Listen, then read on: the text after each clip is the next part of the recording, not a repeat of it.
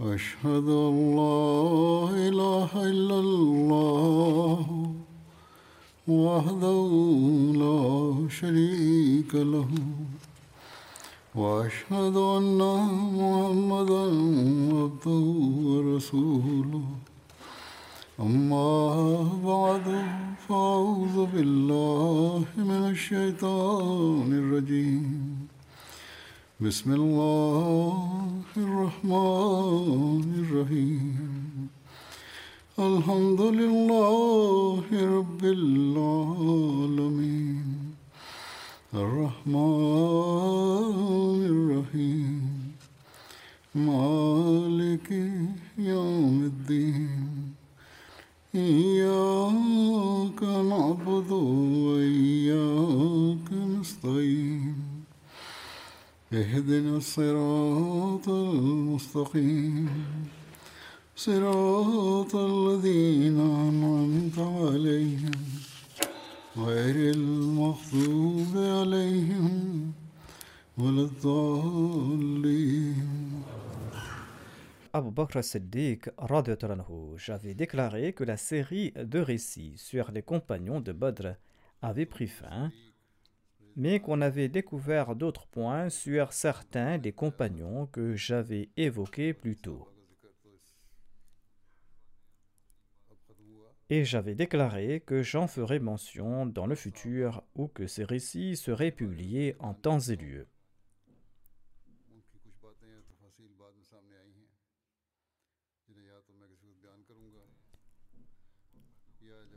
D'aucuns m'ont informé qu'ils ont grandement profité de ces récits historiques et qu'ils souhaitaient que j'évoque ces nouveaux récits dans mes sermons. J'ai donc jugé à propos d'en faire mention dans mes prochains sermons afin qu'un plus grand nombre de personnes en profitent.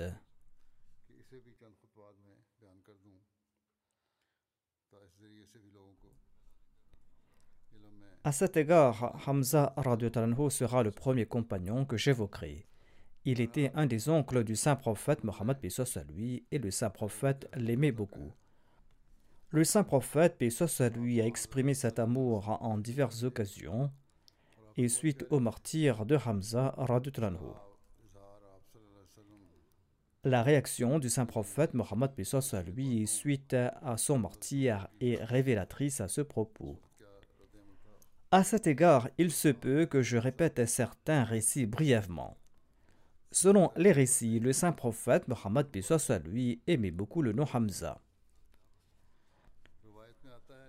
Jabir bin Abdullah relate ceci. Un garçon est né chez l'un des nôtres.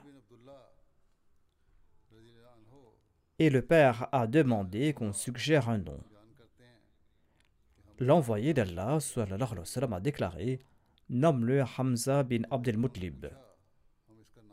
C'est le nom que j'aime le plus, a déclaré l'envoyé d'Allah. Les chroniques Tabakatul Kubra évoquent les noms des épouses et des enfants de Hamza. Il s'était marié à la fille de Milla bin Malik qui appartenait à la tribu Aus. De ce mariage est né Yala et Amir, ses deux fils.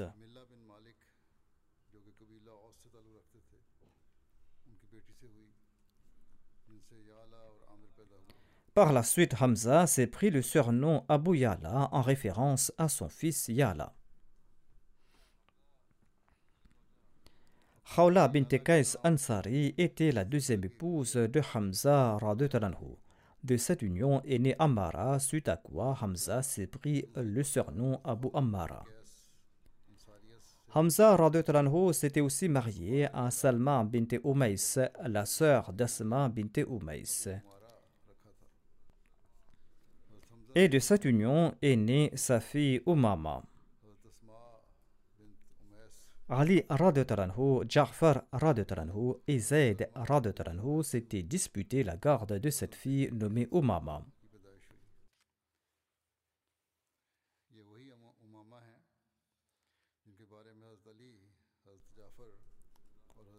Mais le saint prophète Mohammed a jugé en faveur de Ja'far bin Abi Talib car il était marié à Asma bint Umays, qui était la tante maternelle d'Omama.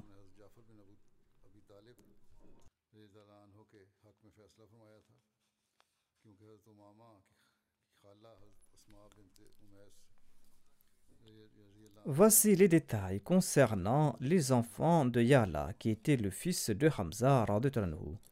Il se prénommait Omara, Fadl, Zubair, Aqil et Muhammad. Mais ils sont tous morts et Hamza n'a pas laissé d'autres descendants. Ali anhu, Jafar et Zayd bin Harith souhaitaient donc la garde d'Umama, la fille de Hamza, comme je l'avais dit. Voici les détails à propos de ce différend présenté par le recueil d'Al-Bukhari. Bara bin Azib relate ceci. L'envoyé d'Allah, sallallahu alayhi était sorti accomplir l'Umrah au cours du mois de Dhul Les habitants de la Mecque ne lui ont pas permis d'entrer dans la ville jusqu'à ce qu'il ait accepté de conclure un traité de paix avec eux, en vertu duquel il allait demeurer à la Mecque pour trois jours uniquement l'année suivante. Lors de la rédaction de l'accord, les musulmans ont écrit Ceci est le traité de paix que Mohammed le prophète d'Allah a conclu. Les Mécois ont déclaré Nous ne sommes pas d'accord avec vous sur ce point, car si nous vous avions accepté comme l'envoyé d'Allah, nous ne serions pas opposés à vous. Vous êtes ici en tant que Mohammed, le fils d'Abdullah. Le saint prophète, paix lui, a répondu Je suis le prophète d'Allah et le fils d'Abdullah. Ensuite, il a dit à Ali Efface le titre prophète d'Allah. Ali a répondu Non, par Allah, je ne l'effacerai jamais. Le saint prophète, paix lui, a pris le feuille du traité. Il ne savait pas écrire très bien. Il a écrit ceci Ceci est le traité de paix conclu par Mohammed, le fils d'Abdullah. Il n'apportera pas d'armes à la Mecque sauf des épées au fourreau et il ne prendra personne avec lui de la Mecque, même si une telle personne souhaite le suivre. Et si l'un de ses compagnons souhaite demeurer à la Mecque, eh bien il ne va pas le lui interdire, et il pourra demeurer à la Mecque.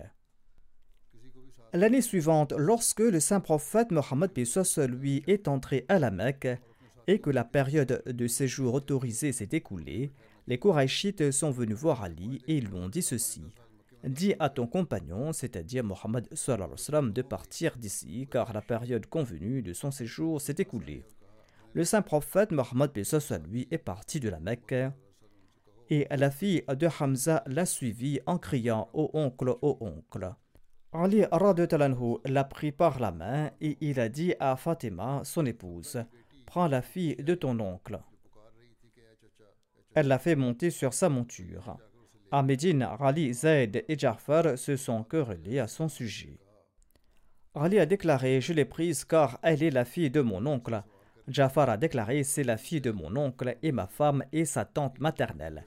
Zayd a déclaré Elle est la fille de mon frère. Sur ce, l'envoyé d'Allah, et soit lui, l'a confié à sa tante maternelle. Il a déclaré La tante maternelle est du même statut que la mère. Il a dit à Ali Tu es de moi et je suis de toi. Il a dit à Jafar Tu me ressembles en apparence et en caractère. Il a dit à Zayd Tu es mon frère et mon ami. Ali a demandé au prophète d'Allah Ne voulez-vous pas épouser la fille de Hamza? Le saint prophète, paix lui, a déclaré C'est la fille de mon frère de lait et je suis son oncle. Ainsi donc, ces récits répondent aussi à ces questions. Certains cas sont présentés à la Rada, c'est-à-dire au tribunal d'arbitrage, et on demande parfois pourquoi un enfant a été confié à sa tante maternelle ou à sa grand-mère maternelle. Ce récit tranche donc ces questions. Voici un récit cité dans Radul Unuf concernant la conversion de Hamza. Hormis Ibn Hisaq, certains chroniqueurs ont présenté un point supplémentaire sur sa conversion. Hamza relate Après avoir écouté ma servante relater l'incident sur le saint prophète, paix eh bien, sous l'emprise de la colère, je lui ai dit que j'avais adopté la religion du saint prophète Mohammed, paix. Par la suite, j'ai été pris de remords car j'avais abandonné la religion de mes ancêtres et de mon peuple. Et j'ai passé la nuit terrassé par le doute concernant cette question importante, tant et si bien que je n'ai pas fermé les yeux. Ensuite, je suis parti dans l'enceinte de la Karba et j'ai imploré Dieu de tout mon âme pour qu'il me guide vers la vérité et pour qu'il dissipe mes doutes. J'avais à peine terminé mes suppliques que le mensonge a quitté mon cœur et mon cœur était empli de certitude. Et le lendemain matin, je me suis présenté au saint prophète Mohammed à lui et je lui ai relaté ma situation. Le saint prophète Mohammed à lui a prié pour qu'Allah m'accorde la constance. Ammar bin Abi Ammar relate que Hamza bin Abdel Mutlib avait demandé au saint prophète Mohammed lui de lui montrer l'ange Gabriel dans sa forme originale. Le saint prophète Mohammed lui a déclaré Tu n'auras pas la force de le regarder. Hamza a demandé Et pourquoi pas? L'envoyé d'Allah lui a dit Assieds-toi à ta place si tu souhaites le voir. Le narrateur déclare L'ange Gabriel est descendu sur le bois de la Karba, bois sur lequel les polythéistes avaient l'habitude de placer leurs vêtements pendant la tawaf. L'envoyé d'Allah a dit à Hamza Lève les yeux et regarde. Et il a vu que les deux pieds de l'ange Gabriel étaient de couleur verte comme des émeraudes. Ensuite, il s'est évanoui. L'émeraude est aussi une pierre précieuse.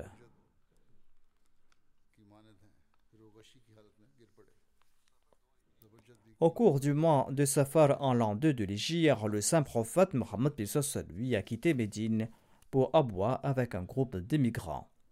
Hamza Aradutalanhu avait participé à cette expédition. Hamza Aradutalanhu avait porté le drapeau du saint prophète Mohammed lui lors de cette expédition et ce drapeau était de couleur blanche. L'envoyé d'Allah avait nommé Abu Sa'ad ou selon un autre récit, Sa'ad bin Ubada comme émir de Médine en son absence. Il n'y a pas eu de combat lors de cette expédition et un accord de paix a été conclu avec la tribu Banu Zumra.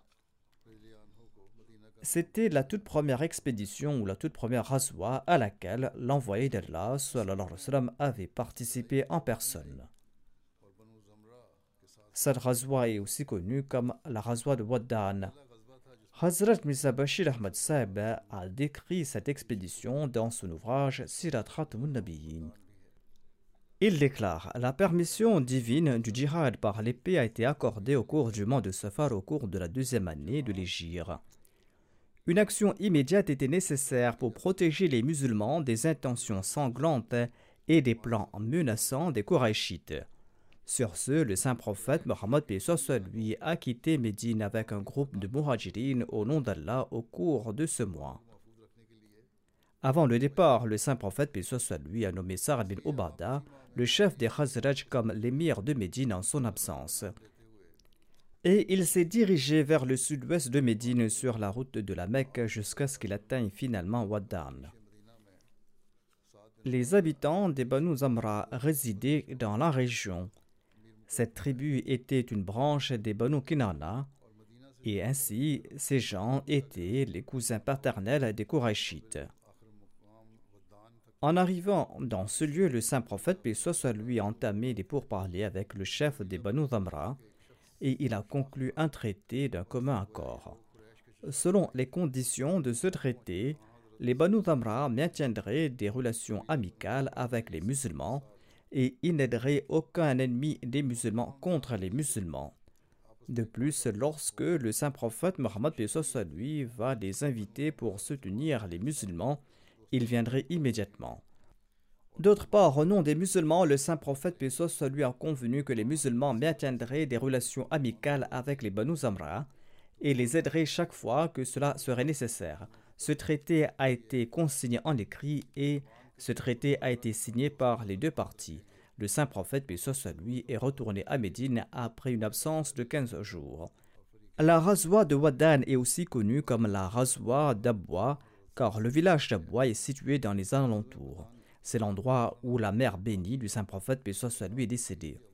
Selon les historiens, lors de cette razwa, le saint prophète Mohammed soit lui visait également les Korachites ainsi que les Banu Zamra. En réalité, cette campagne du saint prophète visait à mettre fin aux plans menaçants des Korachites. De plus, son objectif était de dissiper l'influence toxique et menaçante des caravanes korachites, les caravanes qui avaient mené des campagnes contre les musulmans parmi les tribus d'Arabie. Cette situation avait mis les musulmans dans une grande vulnérabilité à l'époque. Ainsi donc, Hamza était le porte-drapeau du saint prophète Mohammed soit lui lors de cette expédition. Au cours du mois Jamadil Oula, en l'an 2 de l'Égypte, après avoir reçu des nouvelles des Korachites de la Mecque, l'envoyé soit lui a quitté Médine pour se rendre à Oshéra avec un groupe d'émigrants dont le nombre serait entre 150 et 200. Il avait nommé Abu Salma bin Abu Lassad, son frère adoptif, en son absence comme émir de Médine. Hamza a également porté le drapeau blanc du saint prophète Mohammed lui lors de cette expédition. Dans cette campagne, le saint prophète a fait plusieurs détours et il est arrivé au lieu dit Oshera, tout près de Yanbu, sur la côte.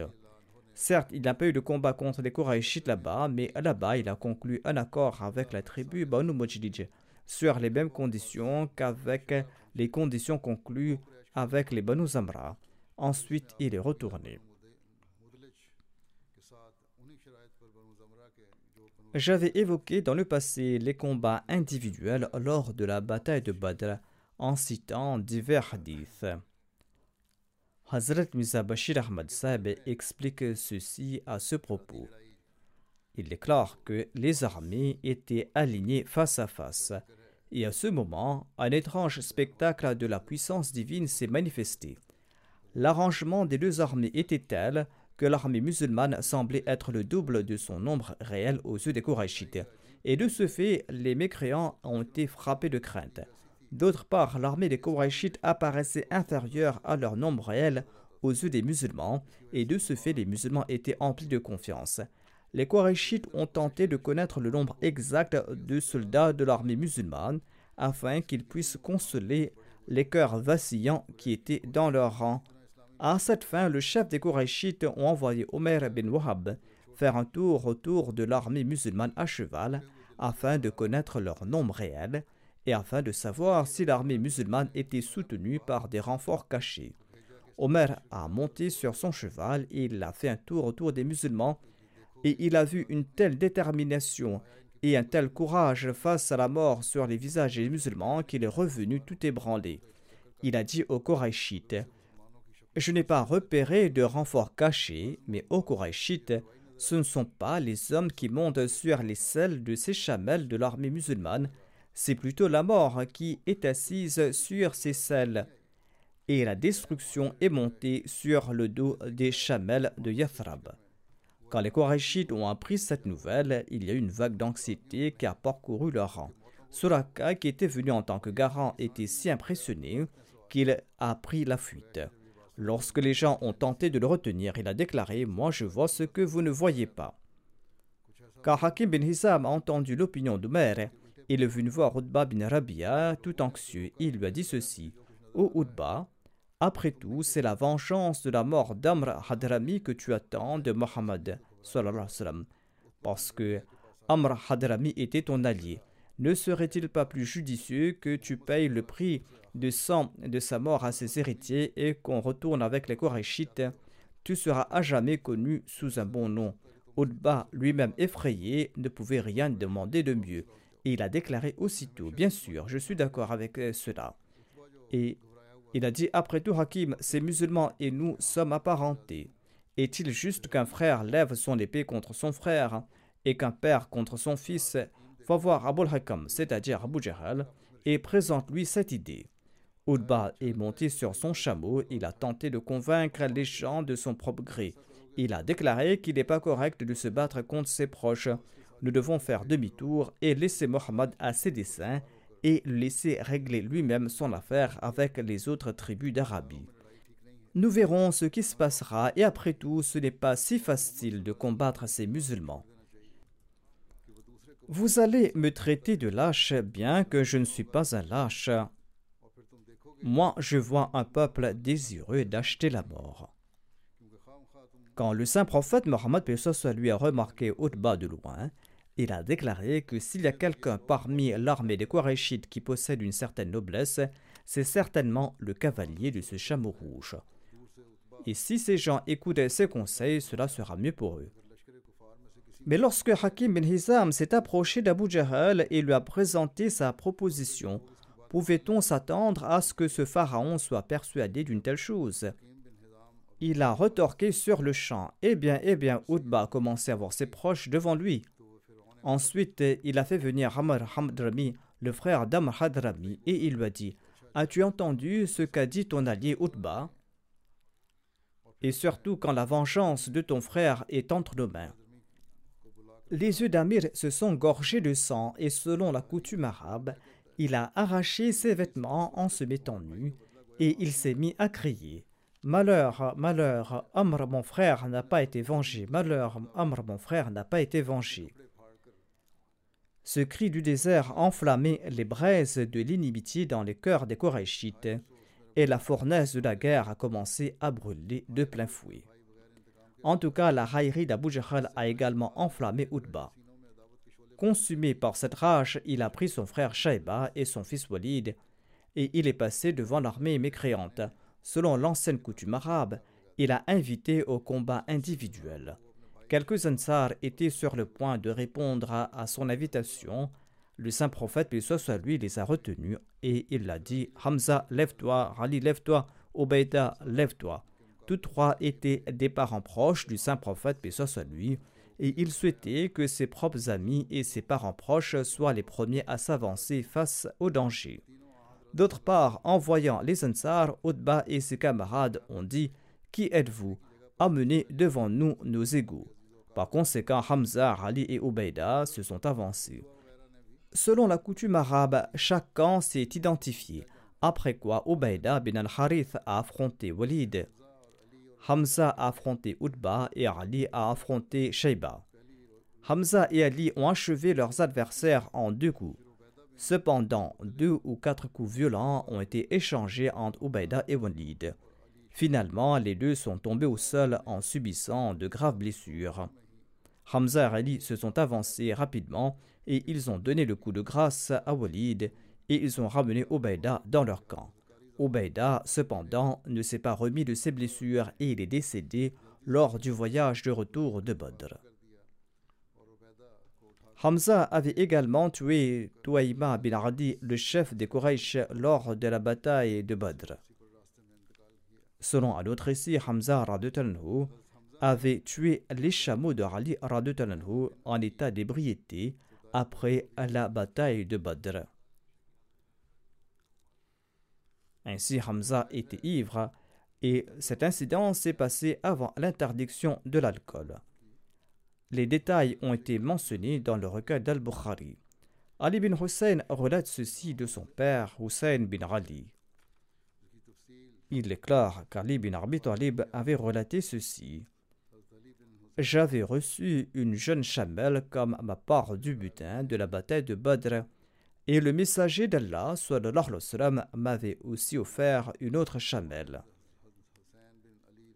J'avais ligoté ces deux chamelles à la porte d'un des Ansar avec l'intention de transporter sur leur dos de l'herbe d'Izkir. Il s'agit d'une herbe aromatique utilisée par les orfèvres. Et un orfèvre des Banu était avec moi. Je souhaitais en vendre et utiliser l'argent pour mon banquet de noces après mon mariage avec Fatima Radutalanha. Hamza bin Abdel Mutlib était dans la maison de Satansar et il consommait du vin. Et une chanteuse a récité ces vers Ô oh Hamza, tue les deux chameaux énormes devant la porte. Hamza a pris son épée et il s'est dirigé vers les deux chamelles et il a coupé leurs bosses et il a ouvert leurs flancs et il a pris une partie de leur foie.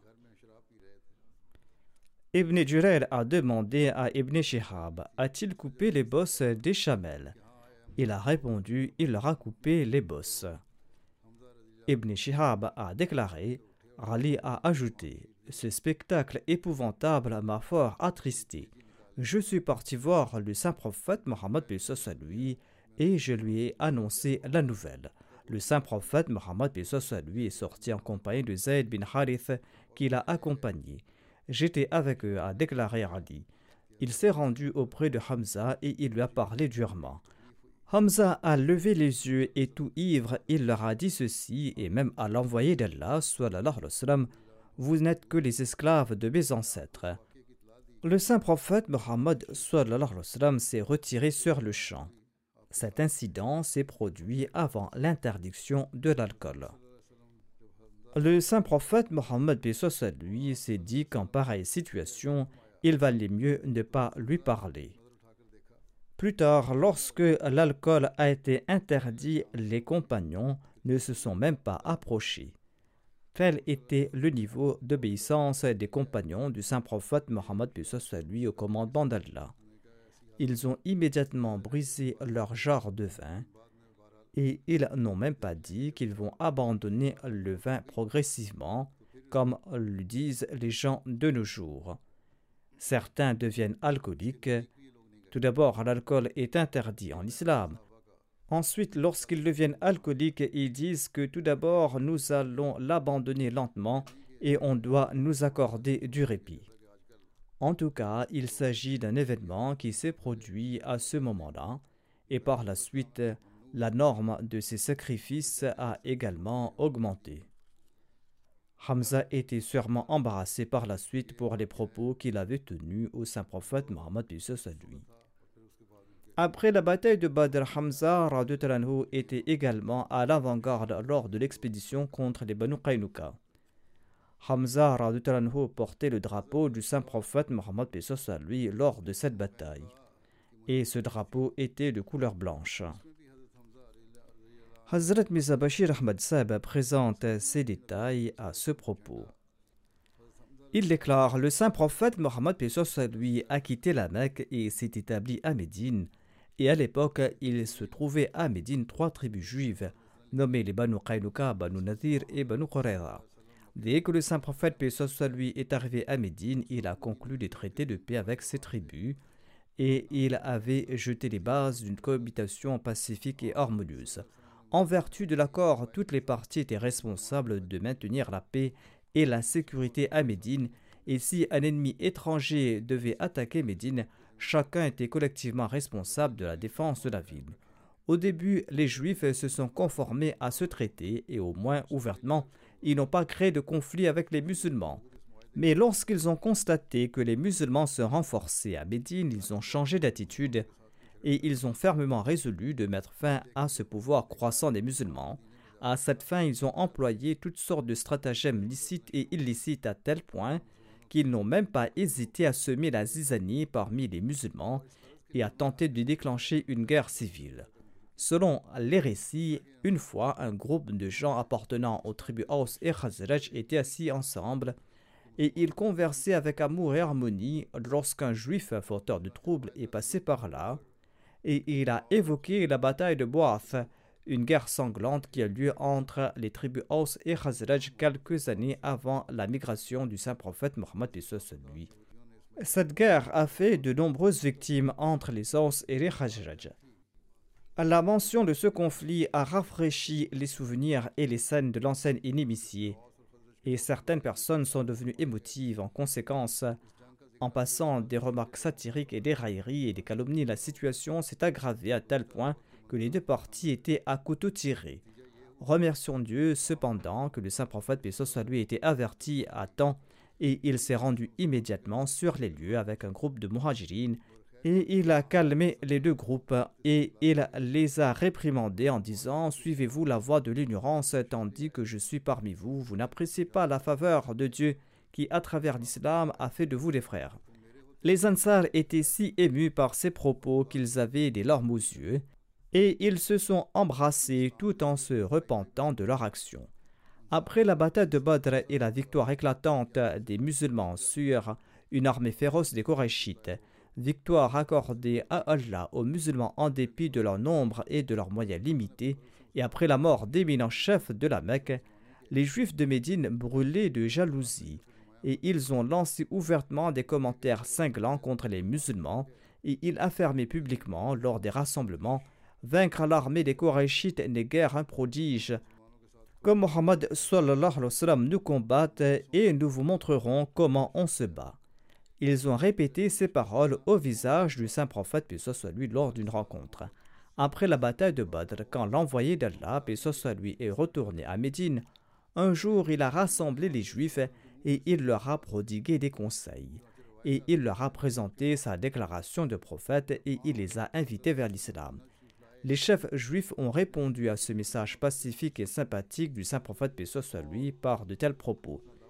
Ils ont déclaré au Mohammed Peut-être que tu es devenu arrogant après avoir tué quelques Korachites.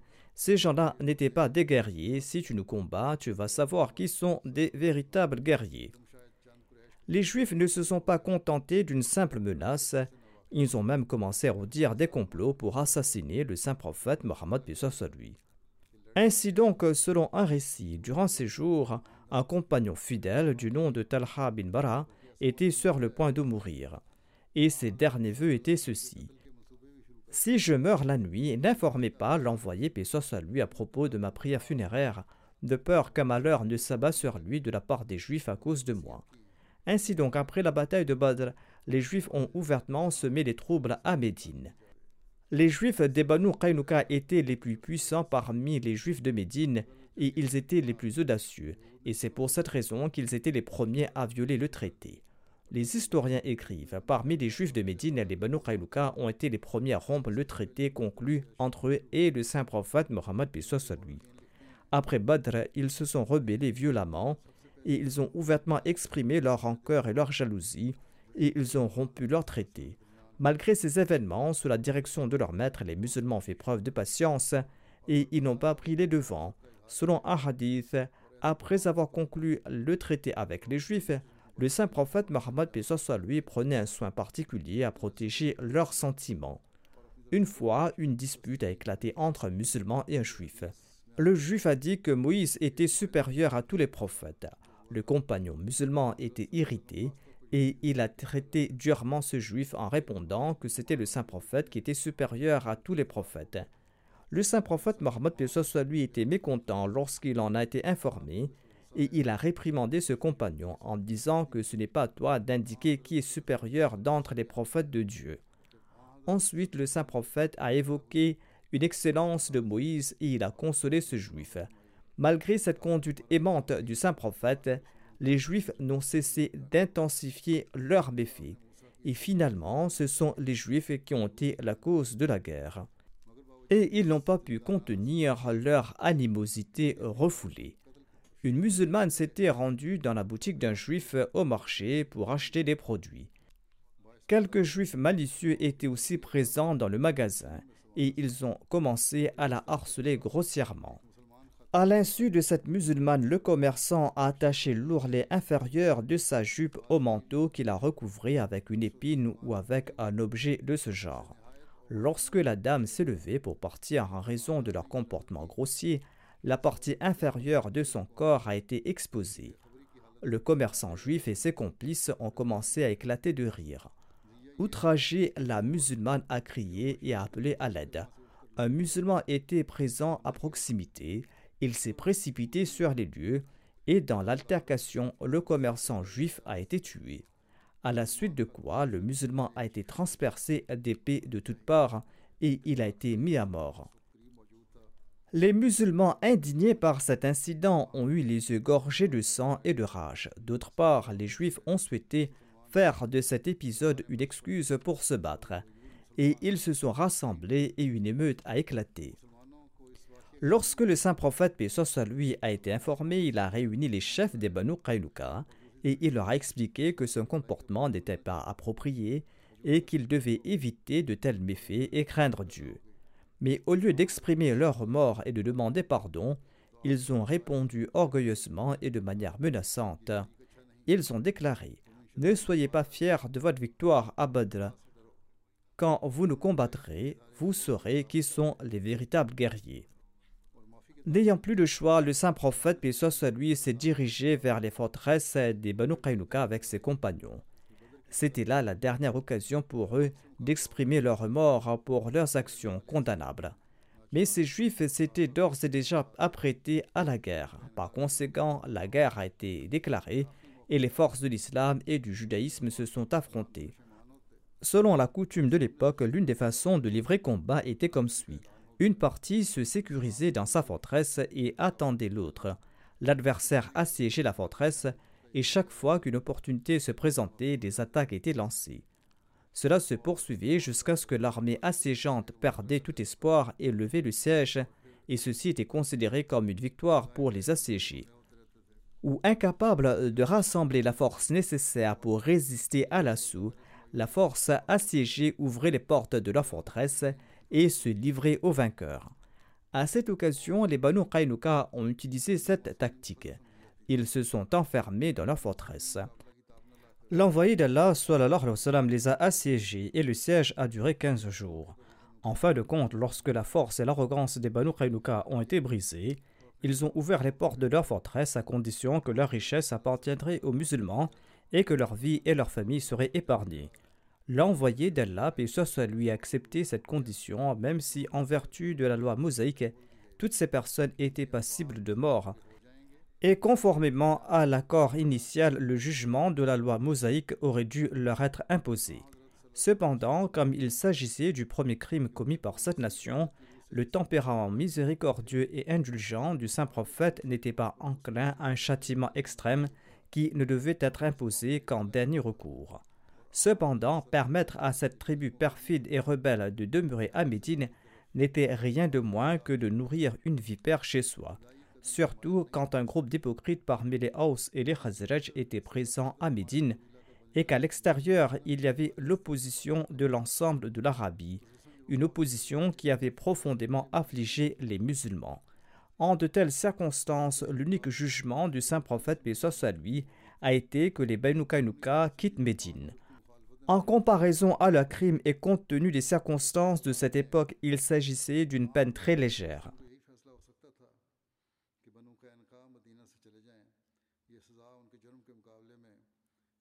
Or, pour les tribus nomades de l'Arabie, il n'était pas inhabituel de se déplacer d'un endroit à un autre, surtout quand une tribu ne possédait aucune propriété sur son territoire. Les Banu Kainuka ne possédaient aucune terre et aucun verger. La tribu entière a eu l'occasion de quitter un endroit et de s'installer ailleurs, paisiblement et en grande sécurité.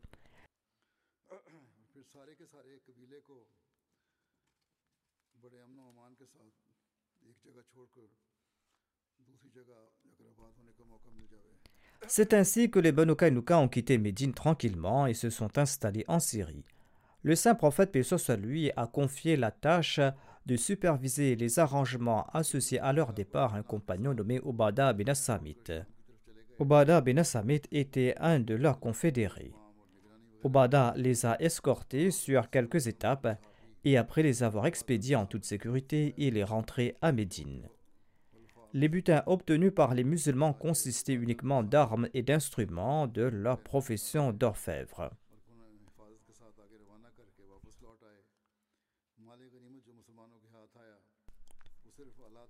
Selon divers récits, lorsque les Banu Kainuka ont ouvert les portes de la forteresse et se sont livrés au saint prophète, lui, en raison de leur trahison, de leur rébellion et de leur méfait, l'envoyé d'Allah avait l'intention d'exécuter les combattants parmi les hommes.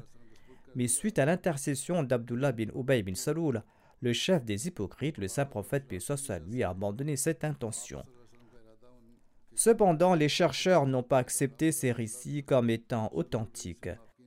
D'autres récits mentionnent que les Banu Kainuka ont ouvert les portes de leur forteresse à condition que leur vie et celle de leur famille soient épargnées.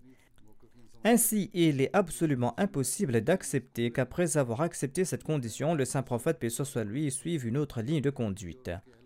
En fait, même la condition présentée par les Banu Renuka selon laquelle leur vie serait épargnée démontre le fait qu'ils savaient eux-mêmes que leur punition légitime était la mort. Cependant, ils ont fait appel à la miséricorde du saint prophète Mohammed lui et ils ont accepté d'ouvrir la porte de la forteresse après avoir reçu l'assurance qu'ils n'allaient pas encourir la peine de mort. Bien que le saint prophète, leur ait pardonné, En raison de sa disposition miséricordieuse, il semble que Dieu estimait que ces gens n'étaient pas dignes d'être maintenus en vie en raison de leurs mauvaises actions et en raison de leurs crimes. Selon un récit, moins d'un an après leur installation sur leur lieu d'exil, une épidémie a éclaté parmi eux et toute la tribu en a été victime et toute la tribu a disparu entièrement. La bataille contre les Banu Kainuka a eu lieu au cours du mois Hijjah en l'an 2 de l'Égypte.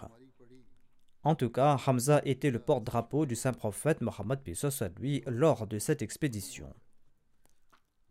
Hamza est tombé en martyr lors de la bataille d'Uhud. J'en avais fait mention auparavant. Allah avait informé le saint prophète Mohammed de cette nouvelle au préalable dans un rêve. Anas bin Malik relate que le saint prophète Mohammed a vu un rêve qu'il a décrit ainsi. Il a déclaré J'ai vu dans un rêve que je poursuivais un bélier et que le tranchant de mon épée s'est cassé. Selon l'interprétation de mon rêve, je tuerai le bélier de la nation, c'est-à-dire le commandant de l'armée ennemie. Et le tranchant cassé de mon épée s'applique à un homme de ma famille. Ainsi donc, Hamza est tombé en martyr et le saint prophète Mohammed lui a tué Talha, qui était le porte-drapeau des polythéistes lors de cette bataille.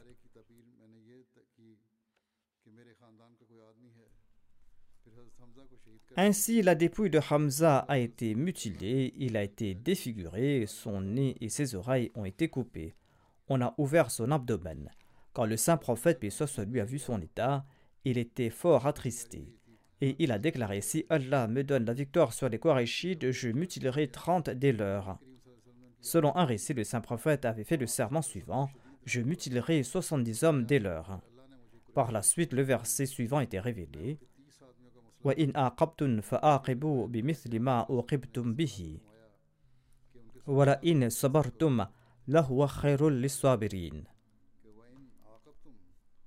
et si vous châtiez les oppresseurs, châtiez-les selon le tort qui vous a été fait.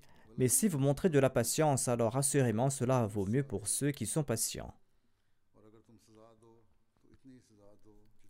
Sur ce, l'envoyé d'Allah a déclaré qu'il serait patient et il a payé l'expiation de son serment. Ibn Abbas rapporte que le messager d'Allah a vu une scène du paradis en rêve. Il a déclaré Quand je suis entré au paradis la nuit dernière, j'ai vu Jafar voler avec des anges, tandis que Hamza était allongé sur le trône.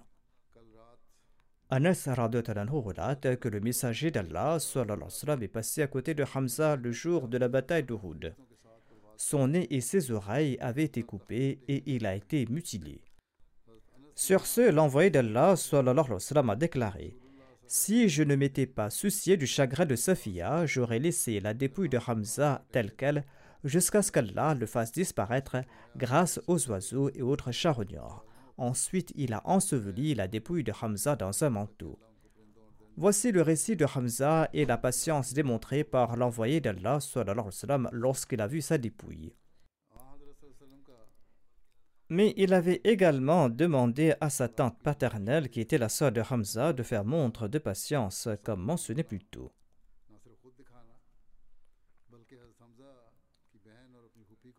Le saint prophète Mohammed lui avait également empêché les femmes ansari de se lamenter.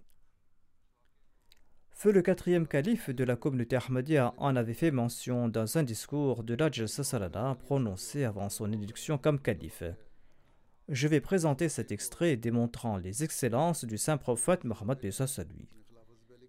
Il convient de citer cet extrait ici. J'avais déjà brièvement présenté ce récit en référence à certains hadiths. Le quatrième calife déclare L'amour de l'envoyé d'Allah pour Hamza est exprimé par les mots qu'il a prononcés la nuit d'Uhud lorsqu'il se tenait à côté de sa dépouille. Il a déclaré au Hamza qu'Allah ne me fasse pas ressentir la colère et la douleur que j'ai ressenties aujourd'hui en me tenant tout près de ta dépouille. Sophia, la tante paternelle du saint prophète Pissos à lui, et la sœur de Hamza étaient également sur place lorsqu'elle a entendu la nouvelle. Craignant qu'elle ne perde patience, le saint prophète ne lui a pas permis de regarder la dépouille de son frère. Mais quand elle a promis d'être patiente, le saint prophète lui a accordé cette permission. Elle s'est présentée devant la dépouille de Hamza et elle a vu la dépouille de son frère bien-aimé, le lion d'Allah et le lion du prophète. Les oppresseurs avaient tranché son abdomen et retiré son foie, et ils avaient atrocement défiguré Hamza. Toute bouleversée, Safia a tenu sa promesse d'être patiente et elle n'a pas laissé un seul mot d'impatience sortir de sa bouche. Mais elle ne pouvait pas contrôler ses larmes. Elle a récité Inna et elle s'est assise là-bas à pleurer. Ses yeux tristes et silencieux étaient en larmes. Le narrateur relate que le saint prophète était également assis à côté d'elle. Des larmes coulaient de ses yeux de manière incontrôlable. Quand les larmes de Sophia se sont estompées, les larmes du saint prophète se sont également estompées. Quand les larmes de Sophia coulaient à flot, il en était de même de celles du saint prophète Mohammed. Quelques minutes sont passées dans cet état. La lamentation du saint prophète et des membres de sa famille n'était rien d'autre que ces quelques larmes silencieuses. Telle est la sunna du prophète. Il est entré à Médine quand toute la ville était en deuil et des lamentations s'élevaient des maisons des martyrs de Houd. Quand le saint prophète Mohammed Pesos lui a entendu tout cela, il a déclaré dans une grande douleur N'y a-t-il personne pour pleurer Hamza? Mais qui peut pleurer Hamza? Car on conseille matin ou soir aux membres de la famille du saint prophète d'être patients. Quand certains des Ansar ont entendu cette phrase douloureuse du saint prophète, ils se sont levés et ils ont couru vers leur maison et ils ont ordonné à leurs épouses de cesser de lamenter tout autre martyr et de pleurer la mort de Hamza. Soudain, une vague de lamentation pour Hamza s'est élevée de toutes parts et chaque maison est devenue un lieu de deuil pour Hamza. Les femmes Ansari s'étaient également rassemblées devant la maison du saint prophète paix soit lui pour lamenter la mort de Hamza et pour pleurer. Quand l'envoyé d'Allah a entendu ce bruit, il a regardé dehors et il a vu une foule de femmes Ansari. Le saint prophète, soit lui, a prié pour elles et les a remerciées pour leur compassion. Mais en même temps, il a déclaré qu'il n'est pas permis de pleurer les hommes morts. C'est pourquoi ces rituels de deuil et de lamentation ont été abandonnés ce jour-là. Que nos vies soient au pied du saint prophète, paix soit lui, quel grand professeur de morale descendu du ciel de la spiritualité pour nous enseigner la religion. Doué d'une grande perspicacité, sa vision a pénétré dans les profondeurs de la nature humaine. Si ce jour-là, l'envoyé d'Allah, paix soit lui avait interdit aux femmes Ansari de lamenter la mort de leur martyr, peut-être que cela aurait été difficile pour certains et cela aurait mis à l'épreuve leur patience. Mais voyez comment, de manière sage, il a tourné leur deuil vers son oncle Hamza. Ensuite, quand il a interdit la lamentation, c'était comme s'il avait interdit celle de son oncle. Le choix d'Allah est le choix d'Allah. Voyez quel éminent enseignant il a envoyé à ses créatures. Il connaissait très bien les nuances et les subtilités de la nature humaine. Voyez comment il était attentif aux sentiments subtils de ses suivants. Quand on regarde ces sacrifices du saint prophète, paix soit lui, le cœur en tremble et on en est tout ébahi. Nos cœurs annoncent spontanément que, que nos vies, nos richesses, nos enfants soient amis à vos pieds au prophète d'Allah. Ô messager d'Allah, des millions de bénédictions et de millions de salutations soient sur vous. Ô celui dont la beauté et la gentillesse étaient illimitées et immortelles. Ô messager d'Allah, des millions de bénédictions et de paix soient sur vous. Par le Dieu unique des cieux et de la terre, il n'y avait personne comme vous. Il n'y en aura pas non plus à l'avenir. Ces récits sur Hamza ont également présenté cette excellence du saint prophète Mohammed à lui. Ici se terminent les récits sur Hamza. Je mentionnerai des récits sur d'autres compagnons à l'avenir, Inshallah. La nouvelle année débute après-demain, Inshallah. Priez pour qu'Allah nous accorde ses bénédictions au cours de cette nouvelle année, qu'Allah bénisse cette année pour toute la Jamaat et qu'Allah réduise à néant tous les plans des ennemis. Qu'Allah permette aux membres de la Jamaat répandus dans le monde entier d'atteindre plus qu'auparavant le but de leur existence. De même, priez pour le monde en général qu'Allah le protège des guerres. La situation devient de plus en plus dangereuse et la catastrophe est imminente. chacun souhaite uniquement ses propres intérêts. Qu'Allah ait pitié du monde. Priez beaucoup pour nos frères opprimés, afin qu'Allah protège la communauté Ahmadiyya de toutes sortes de persécutions et d'oppressions au cours de l'année à venir.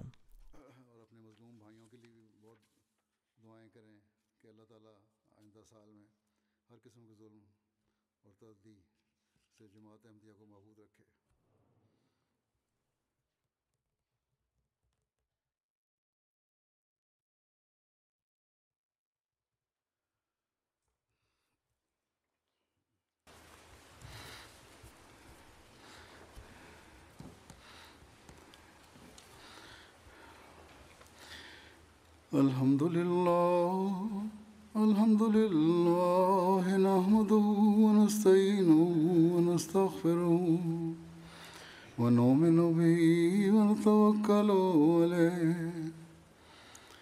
ونعو- ونعوذ بالله من شرور أنفسنا ومن سيئات أعمالنا.